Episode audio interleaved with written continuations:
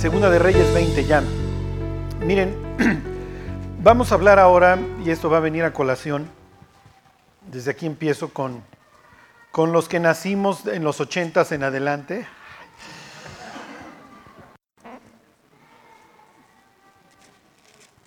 ¿Te refieres al nuevo nacimiento, Charlie? Nacer de nuevo. Ok, 2012. Ya, terminamos, ya la libramos. Este, wow, Jerusalén ya la libró. Les quiero decir algo previo a la librada que no lo vimos. Nada más vimos la parte de la enfermedad de Ezequías. Cuando no se puede poner peor, el pobre Ezequías se enferma. Ok, pero ¿se acuerdan? Dios lo sana. Y en el ámbito mundial internacional, en la vida de Ezequías, los babilonios no quieren la bota a Siria.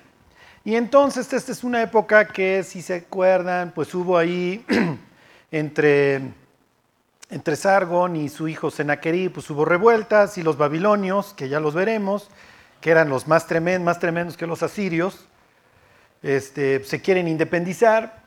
Y entonces como quieren independizarse de la bota siria, pues se quieren llevar con los judíos que están luchando contra los asirios y esto es lo que sucede. Ok, 2012, ahí están. En aquel tiempo Merodac Baladan, este era un revoltoso que los asirios no, sabían qué hacer con él, y otros aliados de los babilonios que se llamaban los elamitas lo reciben. Ok, dice, en aquel tiempo Merodac Baladan, este es rey babilonio, hijo de Baladán, rey de Babilonia, envió mensajeros con cartas y presentes a Ezequías, porque había oído que Ezequías había caído enfermo, entonces quiere hacer migas con él. ¿Ok? Entonces le manda ahí a los embajadores. Y pues ser querido, pues es bien padre, ¿no? Y entonces le puso, si esto fuera hoy, le hubiera puesto like. Ajá. Está saliendo del hospital este, Ezequías y el otro le hubiera puesto like, caritas felices, vales mucho, TQM, nunca cambies. Ajá. ok, pero pues como en aquel entonces no había Facebook, pues había que mandarle gentes con cartas. Versículo 13, y Ezequías los oyó y les mostró toda la casa de sus tesoros, plata, oro y especias, y ungüentos preciosos, y la casa de sus armas, todo lo que había en sus tesoros, Ninguna cosa quedó que Ezequías no les mostrase. Así en su casa como en todos sus dominios. Ok. Era millennial, ok. Era generación Y, generación Mi, como dicen algunos. Era milenial. Piensen en las confesiones que se hacen los mileniales y los jóvenes hoy. No, no, no, no, no. Te dicen todo de su vida. Ajá. Entonces, don Ezequías era la apertura completa. Ajá. Y no, no tiene ningún empacho en enseñar todo. Ajá. ¿Esto está bien o está mal? Miren, está mal porque el día de mañana, como le va a decir Isaías, ¿para qué les enseñaste? Porque obviamente al rato va a venir el nieto o el bisnieto, va a saber que aquí hay machaca y obviamente va a venir por ella. ¿Sí? Entonces la Biblia dice que el que abre mucho la puerta acarrea su destrucción. Ahorita que vemos algunos proverbios, fíjense, dice versículo 14, entonces el profeta Isaías vino al rey Ezequías y le dijo, ¿qué dijeron aquellos varones y de dónde vinieron a ti? Y Ezequías le respondió, de lejanas tierras han venido, de Babilonia. ¿Qué le está diciendo realmente? ¿Qué creen? ¿Qué le está diciendo entre líneas? De bien lejos, no te preocupes porque sabe que la regó. Cuando viene Isaías y le dice, ¿qué hiciste? No, no, pero viven lejísimos, no te preocupes. ¿Sí? Y miren, yo no sé si les ha pasado que ustedes empiezan a contar sus problemas. Y cuando vas a la mitad de tus problemas dices, ¿qué estoy haciendo? Y además, escuchar los problemas de los demás es increíble. ¿Por qué creen que las personas ven telenovelas? En serio, ¿por qué creen que nos gusta el drama? ¿Les gustan los dramas? Porque te saca de tus problemas y te das cuenta que la gente vive igual que tú, que también tiene problemas. Y además muchas veces el de enfrente está peor. Entonces nos consuela. Entonces por eso a veces nos gusta. ¿Sí me explicó? Y dices, no, qué bueno, fulano está peor que yo. Ajá. Y ahí está fulano contando todas sus andeses y sus historias y sus problemas. Ok, con esto yo no les quiero decir que tú no puedes desahogarte, pero tienes que ser muy, muy cuidadoso con quién te desahogas. Los jóvenes de hoy, no, no, no, no, no. Sacándose fotos en cueros y mandándolas. O sea, olvídense de Ezequías. Ezequías por lo menos enseñaba el closet. No, no, no. O sea, bueno, quién sabe si hubiera tenido cámara, si hubiera mandado uno que otro Snapchat, don Ezequías, ¿no? Con flashazos. O sea, vayan ustedes a saber, porque el tipo enseñó todo a los babilonios y es natural que el día de mañana lo van a estar conquistando. Además, ¿de qué base está partiendo Ezequías? Son re buena onda. Qué mala onda, papá, porque es mi amigo y le puedo contar todo. No, no, no, y dices, qué bruto eres, qué bruto eres, qué bruto eres. Sus problemas son sus problemas. Jóvenes, no, no, no, no, no, no.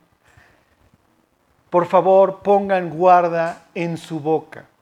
¿Tú crees que tu amigo, como estos babilonios, wow, no valen mil, TQM, oye, qué bueno que sanaste? Nunca estuvieron en un plan de, oye, no me tienes que enseñar. Y nunca fueron así de discretos, al contrario, y nada más iban tomando nota ¿Ya apuntaste, maestro? Ok, las pinturas están en esta caja fuerte. ¿Ya tienes la clave? Sí, ok, síguele. Pues es natural, es natural. La Biblia dice, la discreción te guardará. Cuando alguien llega y te, ay, ¿a ti quién te gusta? ¿Te importa un bledo? ¿Ok? Yo espero, a ver, practiquen. Te importa un bledo, que repitan conmigo, te importa un bledo. Entrénense, ¿ok? Repítanlo en las mañanas frente al espejo para que cuando venga la tentación de soltar, cuando les pregunten cosas, no contesten. No contesten. Ok, entonces este tontín de Ezequías, que es igual que su abuelo Josafat, ¿se acuerdan? Que tuvo bien hacer parentesco con con los del norte, pues este va a ser parentesco, bueno, no parentesco, pues va a ser migas con los babilonios. Cuando los babilonios eran los peores espiritualmente hablando. Y les cuento una parte histórica. Senaquerib lo acaban matando sus hijos, ¿se acuerdan? Lo vimos la semana pasada. ¿Por qué? Porque Senaquerib, en uno de sus berrinches contra los babilonios, destruye Babilonia. Pero destruir Babilonia era como destruir en aquel tiempo el Vaticano. Era lo mismo, tenían el mismo obelisco, las mismas figuras, lo mismo todo, la adoración al sol, lo que ustedes quieran. Pero ¿qué pasa si hoy un rey destruye el Vaticano? Muchos no lo van a querer en su propio país. Entonces, cuando Sennacherib tiene a bien destruir Babilonia, Babilonia es el centro religioso de dónde? Del planeta Tierra hasta la fecha. Si se acuerdan, hace unas semanas vimos Apocalipsis 17 y dice que Babilonia es la que, la jefecita, ¿se acuerdan? La madre de qué? De todas las putrefacciones de la tierra. Y si tú eres religioso, tú amas a Babilonia, te encanta esto. La adoración a los astros, todo esto, ahorita lo vamos a ver con el hijo de Ezequías. Entonces Sennacherib va y destruye Babilonia y no se vuelve famoso por eso. Muchos asirios creen en los dioses babilonios, entonces enchilan de que, oye, está bien que los aplaques, pero no destruyas todas las imágenes en las que yo creo. ¿Cómo destruyes al dios Marduk o al dios Shamash o todos estos? Si yo creo en ellos. ¿Cómo destruyes a la Venus, a Astarte, si yo creo en ella? Entonces, sus hijos aprovechan toda esta revuelta y lo acaban matando, luego ellos se quedan gobernando, viene una bronca hasta que uno de los hijos este, pone orden, este, Sarjadón, ahorita lo vemos. Bueno, ya me extendí en, esta, en este rollo. Lo que les quiero decir es que Babilonia es lo más putrefacto espiritualmente hablando a lo largo de toda la Biblia y en esta época ya es, y este haciendo migas con ellos. Entonces imagínense, no, mira, te trajimos una virgen de Guadalupe. Oh, una virgen, una reina del cielo, claro, la voy a poner aquí. ¿Sí me explicó? Y este haciendo migas con los babilonios. Isaías diciendo, maestro, no te basta con tener el ejército asirio estacionado allá afuera. Ahora te traes a los dioses de los babilonios y ahí hiciste migas con ellos. No son tus amigos. En el primer momento en que te puedan traicionar, lo van a hacer. ¿Dónde quedó mi hija? Se metió, ¿va?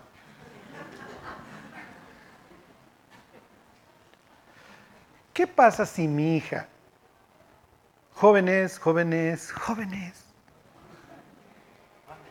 Es que la juventud es un estado de ánimo, mi Jimmy, pero... Ok. Pero aplica para Jimmy. Ok. ¿Qué pasa si mi hija, hoy a sus seis años o el día de mañana que tenga 12 años, me dice, te odio, eres la peor persona sobre la tierra, no te voy a volver a hablar jamás? ¿Qué va a pasar entre ella y yo? Absolutamente nada. Sabe perfectamente que la voy a amar hasta el día que se muera y que me puede decir lo que sea. La relación entre ella y yo tiene un fundamento prácticamente indisoluble en términos normales. Me puede decir lo que quiera. Digo, no, está bien, ni no, no les quiero decir que esté bien, pero ella sabe, ¿sí me explico? Que, oye papá, este, lo que quieran después de su berrinche. Vámonos a comer, sí, vámonos a comer, ya te pasó el berrinche, sí, ya se me pasó. ¿Qué pasa si aquí Michelle presente le dice a una de sus amigas, te odio, no te voy a volver a hablar en mi vida? ¿Qué va a hacer la otra? Es muy probable que le retire el habla para siempre. ¿Qué va a hacer Michelle con sus amigas? Va a tener cuidado. ¿A quién le van a contar? No, no lo quiero decir ¿ok? ¿A quién le cuentan hoy las chavillas sus problemas? ¿A sus papás o a sus amigos? ¿De quién reciben guía? ¿Con quién se abren? Entonces están abriendo toda su vida y todos sus problemas en relaciones que no tienen lo que se necesita para soportar esos problemas. Y lo peor, cuando estas relaciones tan frágiles se quiebran, ¿qué hace la, ofendida en el Facebook con todos los problemas que le contó la otra? ¡Fum! Y quiero decirles que fulanita sí está bien amargada, ¿eh? Y yo sé por qué, ¡fum! Y cuenta todo lo que la otra pobre en confidencia le había dicho porque no es una relación sana. Yo conozco ciertos pastores, algunos, que yo les puedo contar lo que sea, sobre todo uno, todo, todo, todo, y sé que nunca, jamás nadie lo va a saber. Porque es una relación diseñada para eso, ¿sí me explico? Este señor entiende que es un enviado de Dios, es un siervo de Dios, que va a tener la capacidad para escuchar los problemas desde un punto de vista objetivo, confiando en Dios y va a poder dar una respuesta. Pero hay personas que sabemos que tú les cuentas algo, es más, si lo quieres publicar, ¿qué haces? Así se los cuentas. ¿Quieres liberar un chisme y qué dices? Y ellos se encargarán de...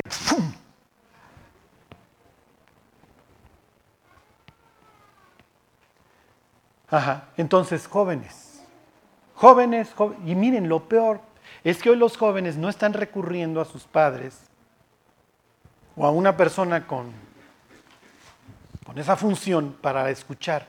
¿Sí me explico? Entonces están recibiendo retroalimentación de otras personas de su misma edad que son capaces del día de mañana dispersarlo todo y además no en una relación que tiene el, suficiente sustento. ¿Sí me explico? Es muy grave. Ok, a ver, vayan al libro de los Proverbios, capítulo 13.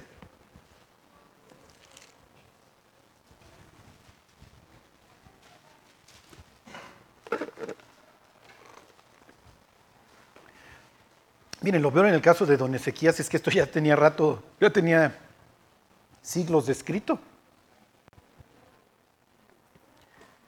Don Ezequías lo tenemos en el año 700, la invasión de Sennacherib fue en 701.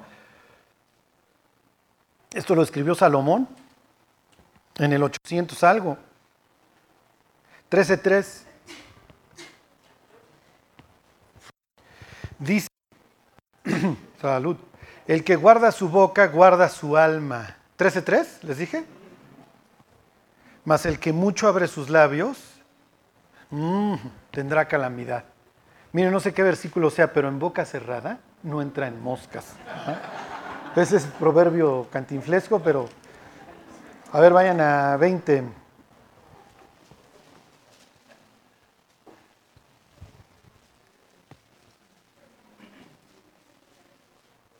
¿Qué les dije ahorita? Este... Ah, sí, el del que no entra en moscas. No, perdón, 21, 21, 23. Sean discretos. Cierren la boca.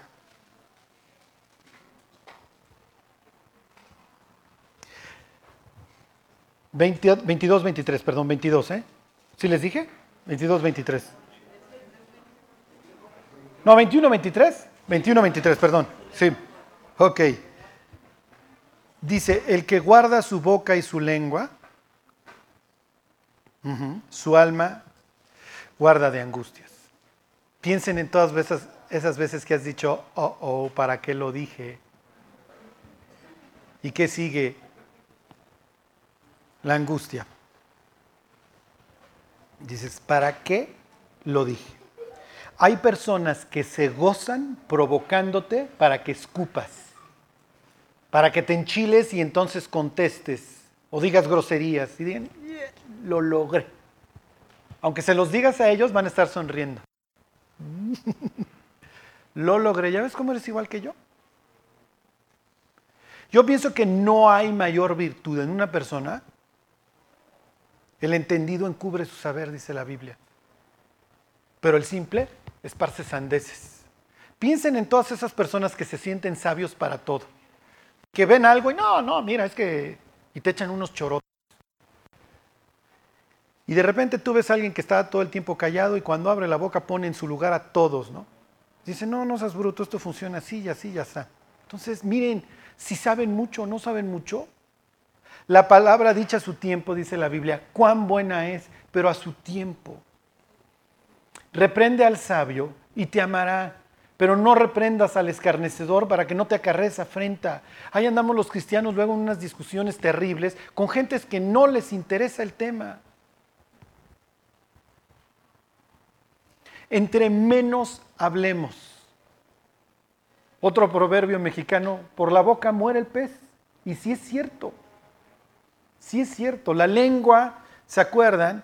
Es un fuego incontrolable. Es uno de los miembros más pequeños del cuerpo, pero inflama toda la creación. El hombre sabio y entendido es el que doma la lengua, diría Santiago, el que controla esto. Dice, podemos con un pequeño timón manejar la navezota, hemos domado todas las fieras, pero algo que no hemos podido domar los seres humanos, piensen en el bruto de, digo, no, no lo debo de ofender, piensen en el presidente norteamericano. Este, no, sí me explico. Lo primero, digo, no, no, no me imiten, no me imiten porque... Pero bueno, pues sí se le va la lengua, ¿no? Y en este caso luego los dedos. O sea, lo primero que le viene a la mente... Miren si así está diseñada la cosa para poner un tipo que fuera así o no, quién sabe, pero la, realidad es que no, sí me explico, lo primero que viene lo escupe. No sirve, no sirve. Ok, bueno, obviamente, ¿qué es lo que le van a decir? Y la respuesta, a ver, regreses al libro de, Reyes. Todos mis tesoros les enseñé. Uy, uy, uy. Todos tus secretos. Tus secretos, aunque no lo sepas, son tus tesoros.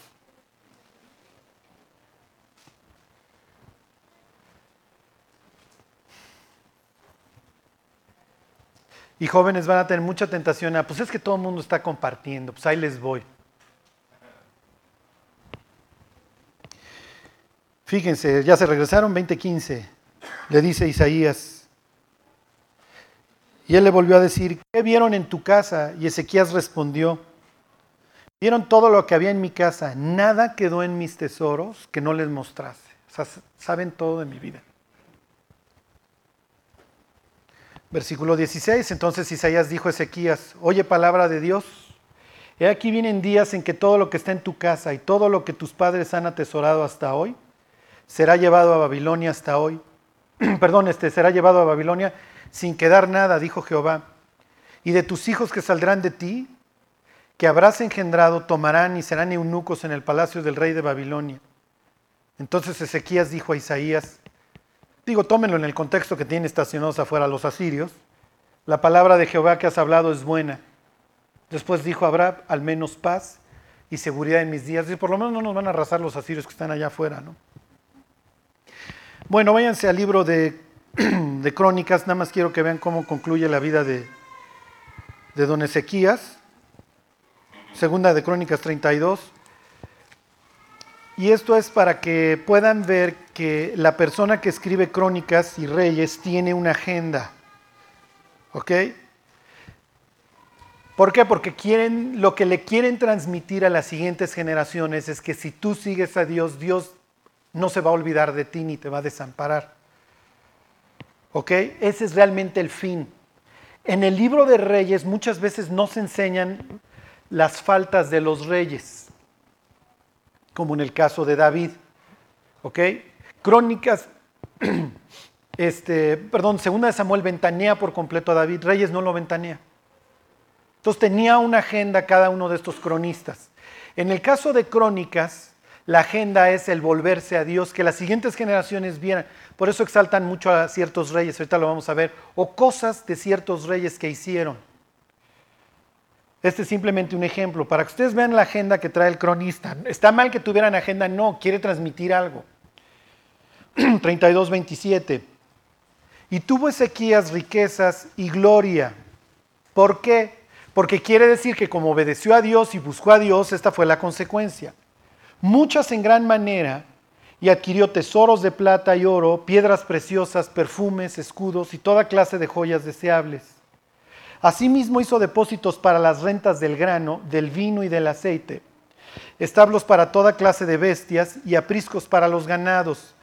Cuando habla de las rentas, habla de los impuestos. La gente gustosamente pagaba impuestos en una nación que buscaba a Dios. Ok, acuérdense que ellos creen en Ezequías, le tienen confianza.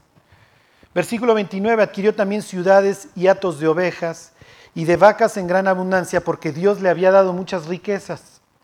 Ok, les hago un paréntesis. Si tú eres una persona de la época y lees esta historia, tú dices, no puede ser porque los asirios cuando arrasaban alguna zona, la destruían y la tapaban con sal. Entonces lo que está diciendo el cronista es sí, pero aún toda esa destrucción asiria pudo ser revertida por la gracia de Dios. Entonces, aún todos nuestros problemas, nuestros pecados, etcétera, pueden ser revertidos por la gracia de Dios, es lo que quiere decir.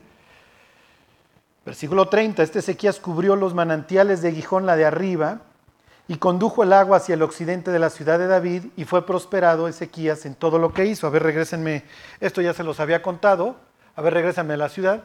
Acá estaba el Gijón y aquí trajo el estanque, ¿ok? Entonces está reconociendo su labor este, ingenieril, que hasta la fecha el acueducto y la, y la nota que dice que lo hizo don Ezequías.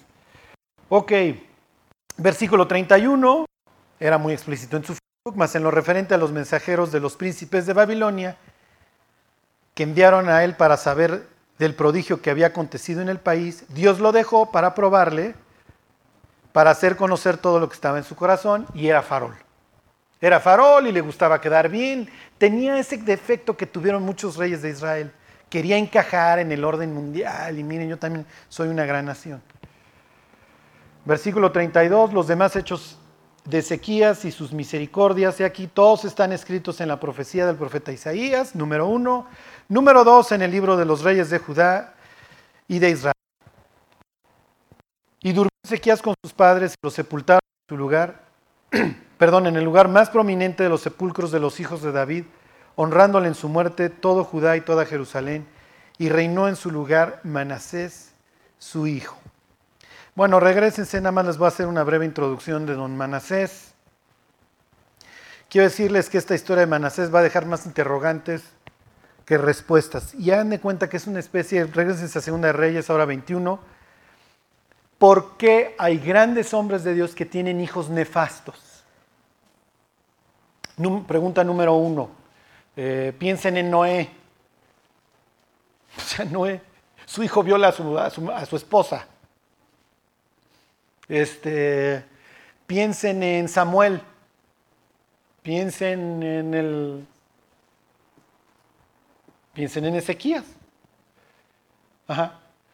Esa sería la primera pregunta. ¿Por qué grandes hombres de Dios tienen esos hijos? Número dos, ¿hay alguna fórmula para que nuestros hijos sigan nuestros caminos? ¿Hay algo que podemos hacer que garantice que van a querer caminar con Dios? Digo, se los, se los pregunto porque para que lo mediten. Y si alguien tiene la fórmula, pues pásenosla al resto, ¿no? Por favor. Y lo que voy a ir haciendo ahora en, estos domingos es, pues, irles dando este, como los fundamentos que la Biblia nos deja para dejar el menor margen de error. ¿Ok? Y está difícil en el mundo en el que vivimos. Pero vamos, tenemos que intentarlo. Si no, este. Número tres, ¿por qué gobierna Manasés? Digo, Ezequías muere grande, ¿por qué no tuvo hijos antes? Este hijo va a nacer después de su enfermedad. Oye, cuando se enfermó y cuando todo el conflicto con los asirios no, no había ningún otro rey, ¿por qué deja Manasés? Esa es la pregunta de los 64 mil. ¿Por qué dejaste a Manasés? Y la Biblia no dice. No siempre dejaban al más grande. ¿eh? No siempre dejaban al más grande. Es el caso de Salomón. Es el caso de José. La idea en el clan era dejar al hijo más sabio. O sea, imagínense el clan de, de Jacob, cuando lo más probable es que el líder siguiente del clan, que no solamente es el líder, es el que reparte la lana, es el que asigna las responsabilidades, es el juez, se acostó con una de las esposas del papá. O sea, imagínense a quién van a dejar. O sea, es como tráete a Duarte y que gobierne el pueblo, ¿no? Ok, 21.1. De 12 años era Manasés cuando comenzó a reinar en Jerusalén. Perdón, y reinó en Jerusalén 55 años. Siguiente pregunta. ¿Por qué Dios permitiste que este tipo fuera el rey con mayor duración? Este es el que más duró. Este es el que más dura. O sea, imagínense a Duarte. ¿Cuántos sexenios serían? Nueve. O sea, hasta los papeles de baño, ya llegas a una dependencia de gobierno, oiga, no hay papel de baño, no, pues páguelo, porque el Señor se los llevó a su casa. O sea, ¿Cómo dejas al peor tanto tiempo, Dios? ¿Por qué no lo mataste? ¿Por qué no te lo llevaste? ¿Por qué dejas que el impío muera? Perdón, muera tan grande. Piensen esas veces que muere una persona, el buena onda, el tipo súper, todo mundo quería a los 20 años. Y tienes un tipo que fue un desgraciado toda su vida y muere sanote a los 94 años de un infarto en la noche para ni sufrir. ¿Sí me explicó? Y dices, ¿por qué Dios? ¿Por qué ese tipo que era buena onda a los 20 años le quitas la vida y al otro cuate lo dejaste vivir tanto tiempo? En términos de Dios, Dios diría, mira, en términos eternos este tipo vivió 40 minutos más que el otro, ¿eh? o sea, no tampoco, pero claro, Dios parte de la base que nosotros vemos el tiempo distinto. Manasés va a ser la persona, la Biblia dice, que sella el destino de Israel para que vengan los babilonios a arrasarlos. Y va a venir un nieto de este cuate que va a intentar revertir, pero es tanto el daño que hizo Manasés que ya no se puede revertir. Hay personas que hacen tanto daño durante su vida que es prácticamente irreversible en las siguientes generaciones. Ya dañaron personas para muchísimos siglos. El nombre de su madre, fíjense, es el último renglón, fue Jefzibá. Esto les digo porque es importante. Jefzibá quiere decir mi amada mi deleite está en ella. Es una palabra muy, muy bonita. Y luego les echo un choro ahí que tiene que ver con el libro de Isaías. Pero miren, fíjense esta chulada. Don Manasés, Manasés quiere decir el que hace olvidar, y literalmente este tipo va a hacer olvidar la prosperidad espiritual de Israel. Pero desgraciadamente esta historia también va a decir otra cosa. Los seres humanos somos súper influenciables por alguien que está en autoridad. Porque el pueblo lo va a seguir. Versículo 12, hizo lo malo ante los ojos de Jehová según las abominaciones de las naciones que Jehová había echado delante de los hijos de Israel. Porque volvió a edificar los lugares altos que Ezequías su padre había derribado y levantó altares a Baal e hizo una imagen de acera, como había hecho Acab, rey de Israel, y adoró a todo el ejército de los cielos y rindió culto a aquellas cosas. O sea, este Virgo. Cuidado, Virgo, alguien en la oficina, imagínense a Manasés checando su horóscopo todos los días. Su confidente y guía es Walter Mercado. ¿Sí me explico? O sea, entonces Manasés salía a hacer el speech, primero te hacía así. Entonces, oye, Manasés, somos israelitas, nosotros tenemos prohibido todo esto, nosotros adoramos al Dios que hizo precisamente todas esas cosas. Nosotros no, honramos a las criaturas, honramos al Creador, agarra la onda. No, no, no. Es que hay diversos dioses y hay diversos dioses que tenemos que adorar. Ahorita nos metemos en la mente de él, ¿eh? porque para él hay diversos dioses. También lo sabría para Pablo, ¿se acuerdan? No tenemos lucha contra sangre y carne, sino contra príncipes, contra poderosos, contra potestades, contra los arcones, contra los gobernadores de las tinieblas. Los príncipes son los arcones. Uy, versículo 4, asimismo edificó altares en la casa de Jehová, de la cual Jehová había dicho, yo pondré mi nombre en Jerusalén. Y edificó altares para todo el ejército de los cielos en los atrios, en los dos atrios de la casa de Jehová, eso se los digo próxima semana. Aquí viene la superchulada. Y pasó a su hijo por fuego. Y se dio a observar los tiempos y fue agorero. E instituyó encantadores y adivinos multiplicando así hacer lo malo ante los ojos de Jehová, provocándole a ira. Ok, ¿me regresas a la ciudad, mi Juanito? Este es el valle de los hijos de Inom, la punta sureste del... Aquí, tantito hacia el occidente, este es el valle de los hijos de Inom. En la época de Jesús es el desagüe, aquí es donde el basurero. Con cualquier basurero hay hay incendios, ¿ok? Y obviamente hay gusanos, está toda la putrefacción. Si querías deshonrar a alguien, aquí era la fosa común aquí. Entonces a Jesús no quieren, aunque pagó el infierno por nosotros, no lo quieren echar ahí, entonces lo ponen en un sepulcro muy cerca del Gólgota, el Gólgota estaría por acá. Bueno, aquí mató don, eh, Manasés a su hijo. Y si se acuerdan, ¿qué es lo que piensa Manasés? Manasés piensa que tiene que enviar una persona al más allá que sea su intercesor. Entonces mata a su hijo para que su alma, y muchas veces conservan una figura del hijo. Por eso, ¿qué sacas en, el, en la rosca? ¿Qué sacas? Un niño. Viene de esto. Porque obviamente lo mataban escuincle, mandaban esa alma pura que sí puede pasar al lado bueno, ¿Ok? Pues la Biblia sí dice efectivamente que todos los niños que mueren van al cielo. Entonces te mando de avanzada y quiero que le hables por la familia. Por eso eran dioses que, dioses familiares. Te mando para que intercedas por la familia y hables de nosotros allá bien a los dioses en el mundo invisible. Imagínate qué dañados tenían que estar para creer esto y para matar a tu propio hijo. Esto es lo que hace el rey de Israel. Si esto hace el rey de Israel, pues ¿qué va a hacer el resto del pueblo? Pues, obviamente todo el pueblo se va a corromper. Y la siguiente generación de israelitas es el péndulo. Bueno, traje el librito, nada más les voy a leer dos citas. ¿Alguien ha escuchado la canción esta de Lady Gaga? Nací de esta manera. Born this way.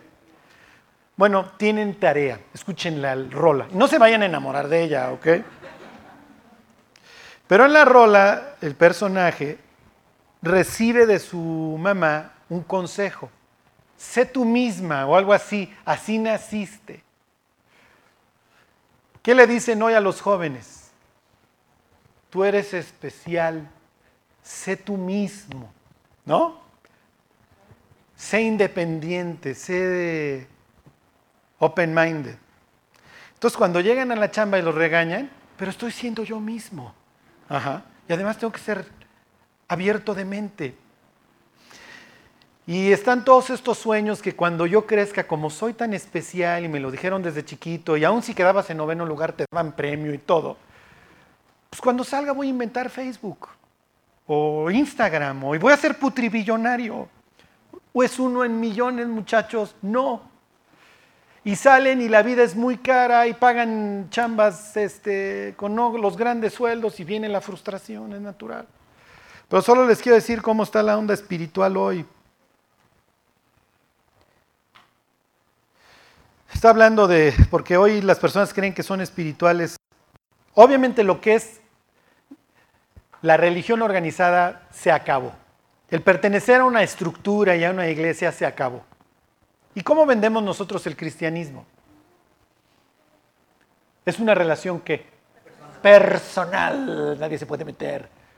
Porque yo soy generación X, muchos de ustedes son Y, otros no quiero decir qué generación son, porque sí los veo muy cascados. Ustedes todavía creen en el bien del grupo y en el esfuerzo y en el honor y cosas repugnantes como esas. Pero los que estamos, los que somos X y los que son Y, olvídense. Anteponer el bien del grupo ante mi individualidad es una locura. Es una locura. ¿Cómo te atreves? Yo soy espiritual. O sea, el pertenecer a una estructura en donde tengo que rendir cuentas, en donde poco no puedes tener sexo antes del matrimonio, pero es que yo me tengo que expresar, tengo que ser yo mismo.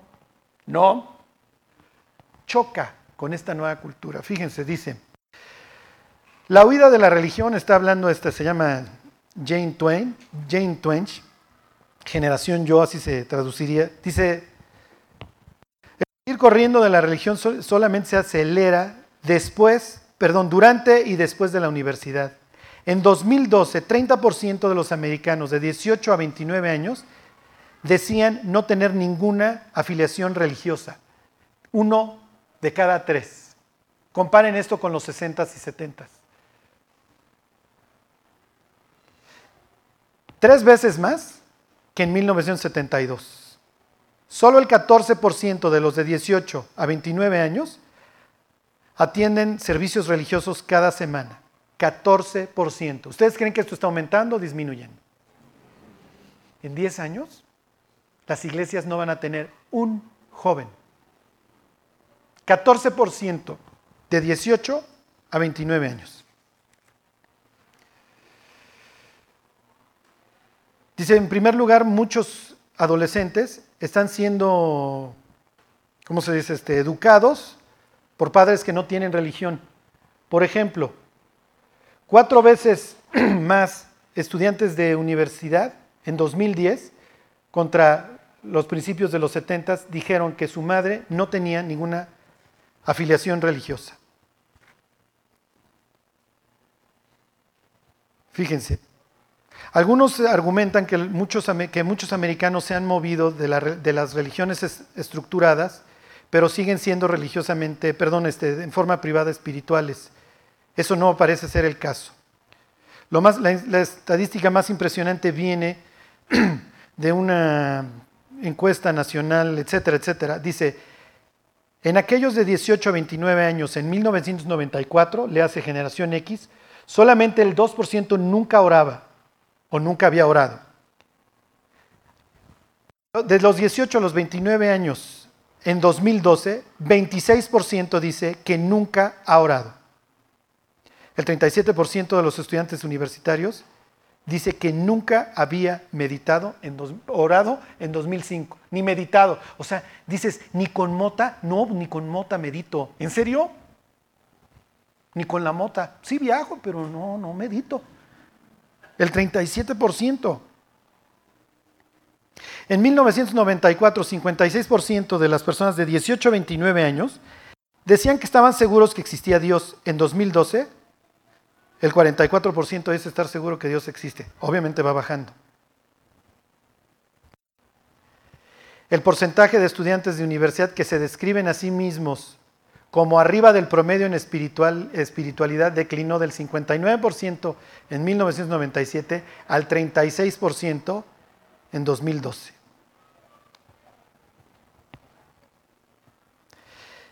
Y les leo nada más esta frase.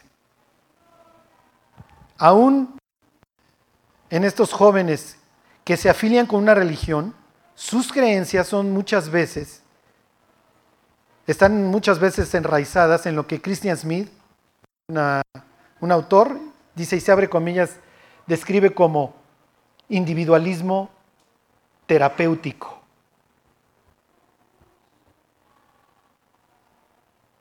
Para muchos de generación Y, Dios es tratado así como algo, un terapeuta cósmico o un consejero, un ayudante dispuesto que te responde en tus épocas de problemas, pero que no particularmente te pide devoción u obediencia. O sea, un Dios hecho a la medida. ¿Ustedes creen que don Manasés cuando está haciendo imágenes es tan bruto como para pensar que la imagen tiene un poder? Lo que creían es que si tú le hacías una imagen podía venir a vivir en ella y así lo podías controlar. Es la misma forma como los jóvenes hoy ven a Dios. No estoy dispuesto a sujetarme, no creo en tus reglas, no creo que haya un blanco y negro total, pienso que todo es relativo, pero si me meto en broncas te aviso que no esté embarazada, que no esté embarazada, que no me agarre la Julia, que no me agarre la Julia. Y si no se embaraza la muchacha o no los agarró la Julia, ¿qué creen? Dios intervino. Y Dios diciendo, sí, sí, no intervine. Si no te agarró la Julia es porque corriste bien rápido, mi cuate, porque yo haya intervenido. Ok, piensen en el reto que tenemos por delante. En 10 años, 15 años, 20 años, ¿nuestros hijos van a estar felices aquí? ¿Van a estar leyendo la Biblia? ¿Van a estar memorizando? Sí o no, depende de nosotros. La persona esta explica las razones, ¿eh?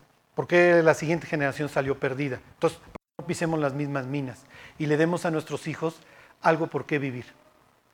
Y algo, empezando por mí, que nos vamos a tener que quitar de encima, es que no necesariamente nuestros hijos nos van a tener que querer por lindos.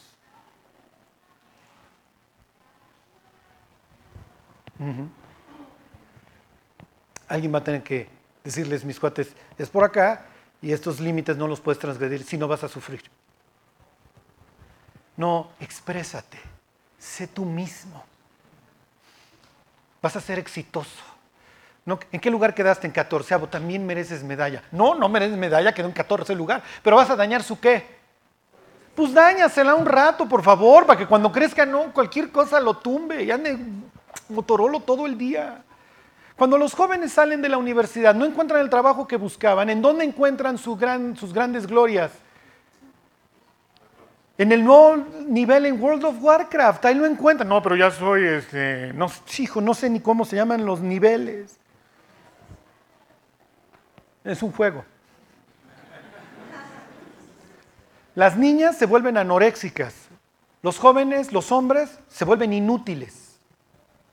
Uno no quiere enfrentar la vida y la otra lo sobreenfrenta y entonces como no es Barbie, como no fue la nueva fundadora de Facebook, cae en depresión por las expectativas que les pusimos.